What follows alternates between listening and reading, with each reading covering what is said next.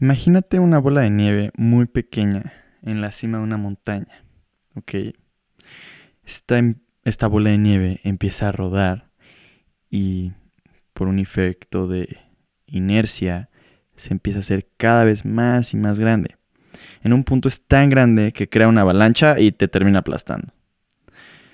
El concepto aquí es, la bola empieza muy pequeña y constantemente se hace más grande hasta convertirse en algo pues bastante sustancial. Este es el efecto compuesto. Este concepto yo lo descubrí por un libro que se llama El, efecto compuesto. o sea, tiene el nombre de, lo que estoy hablando. Y eh, lo escribió un cuate que se llama Darren Hardy es un escritor americano. Y bueno, este libro está enfocado un poco hacia eh, la parte aspiracional del éxito, pero me interesa mucho la idea detrás de él y de cómo em, tú con el tiempo puedes ir creando hábitos negativos sin darte cuenta y estos pequeños hábitos negativos tienen un impacto en tu vida. Este es el lado de la moneda mencionado en el libro, pero bueno, el otro lado de la moneda es que si tú implementas pequeños hábitos positivos, eh, aunque no sean muy sustanciales, conforme se van acumulando, crean un resultado mucho más grande eh, en un cierto periodo de tiempo. El efecto compuesto eh, viene un poco derivado del el interés compuesto, que es una, fórmula financiera. Y me gustaría em, explicar el concepto a través de este interés compuesto. Si tú inviertes algo, y tienes un interés compuesto del 5% anual, ¿no? que es algo eh, relativamente común en ciertas inversiones, pues empiezas con 100. Al primer año vas a terminar con 105. Después el siguiente año, el 5% ya no se va a calcular de los 100 iniciales, ya se calcula de los ahora nuevos 105.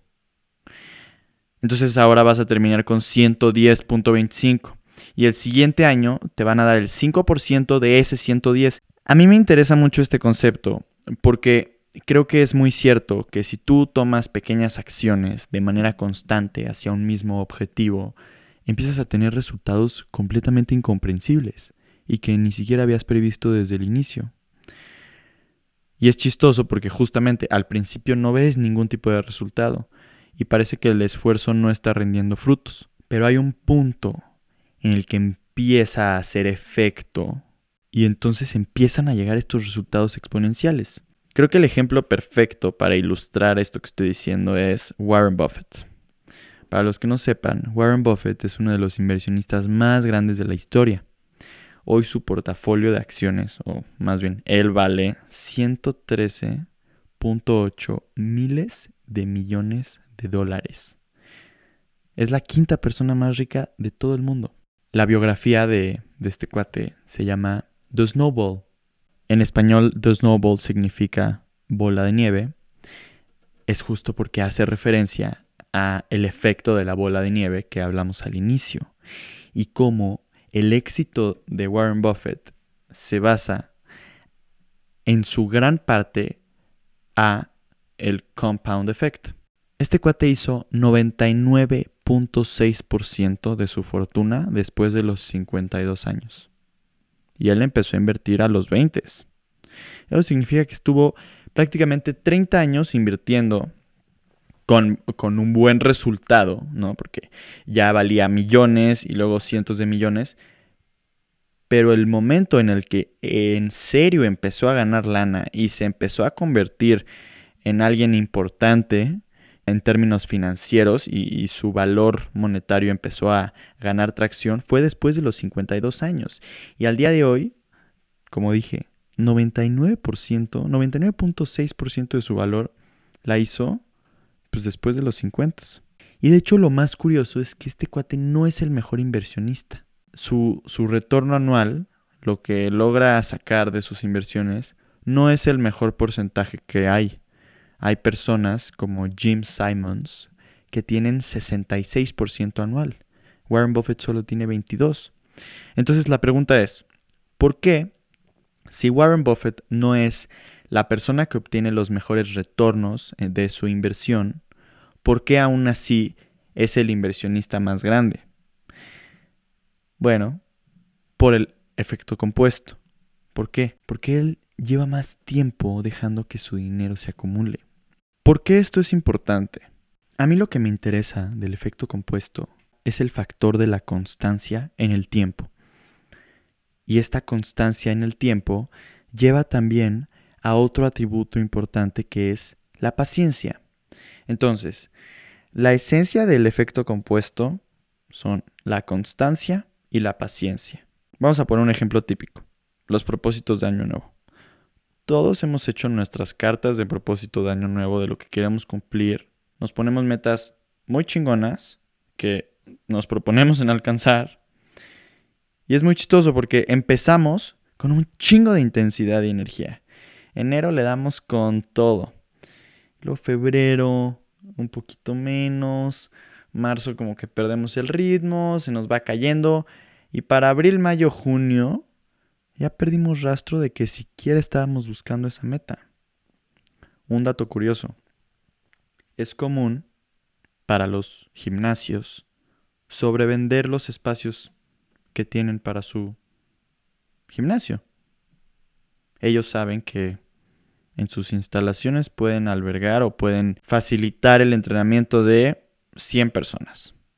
Pero al momento de vender, y más en las épocas de Año Nuevo, ellos saben que pueden vender 200 o 300 eh, cupos porque saben que en realidad únicamente un tercio o la mitad de las personas van a realmente asistir y van a tener la constancia y el compromiso de cumplir con la membresía que están pagando.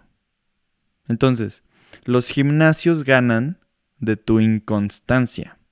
Los gimnasios ganan porque saben ese propósito que te estás poniendo no lo vas a lograr. Y no es que no te puedas poner fuerte, no puedas enflacar, no puedas tener el mejor cuerpo, es porque no eres lo suficientemente constante. Te hago una pregunta. Igual con este ejemplo del gimnasio y del entrenamiento. ¿Tú qué crees que es mejor? Una persona que entrena 30 minutos, cuatro veces a la semana, de forma constante, o alguien que entrena cuatro horas muy, muy, muy intensamente, pero cada dos semanas. Bueno, la respuesta es evidente. La persona que entrena 30 minutos cuatro veces a la semana va a obtener mucho mejores resultados. Y lo interesante aquí es, no se trata de la intensidad, no se trata de voy a hacer tres horas al día, chingue su madre. No. Se trata de 30 minutitos, pero de forma constante. Se trata de dar un esfuerzo, aunque sea mínimo, pero hacerlo de forma repetida. Tener un ritmo. Y ser paciente para ver los resultados. Es más efectivo echarle poquito de forma constante que atrabancar mucho esporádicamente. El efecto compuesto funciona para todo, para tus metas de gimnasio, para construir un negocio, para aprender algo nuevo, lo que sea.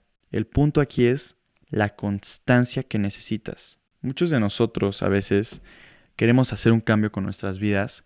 Decimos, ya, ¿sabes qué? Chingue su madre, voy a hacer esto. Y hacemos acción masiva en el momento para empezar con este, con este nuevo hábito o con esta nueva actividad pero conforme pasa el tiempo, perdemos el interés, perdemos la constancia, perdemos el ritmo y otra vez caemos en el mismo patrón de querer empezar algo nuevo, le damos mucha constancia, le perdemos el ritmo y otra vez estamos con ganas de empezar algo nuevo y entonces eres el todólogo. Haces todo pero no terminas nada. ¿Ok? El chiste aquí entonces es, si quieres empezar una nueva actividad, empezar un nuevo hábito, lo que sea, Start small. Empieza en pequeño. Empieza con la más mínima acción hacia ese nuevo hábito que quieres generar. Quieres salir a correr. No trates de pararte y de en el día 1 empezar y correr 5 kilómetros a las 5 de la mañana. No. Empieza solamente por atarte los zapatos. Levántate, ponte los zapatos y listo. Ya cumpliste con lo que tenías que hacer. Al día siguiente, ponte los zapatos y sal a la puerta. Ya lo lograste.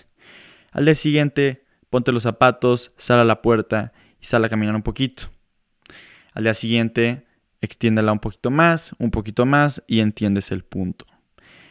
Empiezas bajo, te acostumbras al hábito, eres constante y paciente. Y entonces utilizas el efecto compuesto a tu favor. Te conviertes en una bola de nieve. Una vez hablé con un empresario que emprendió su empresa, su negocio, em, bastante exitoso. Y yo le pregunté, oye, pues, ¿cuál es la clave para hacer lo que hiciste? ¿Cómo hiciste lo que hiciste? Y él me respondió con una metáfora.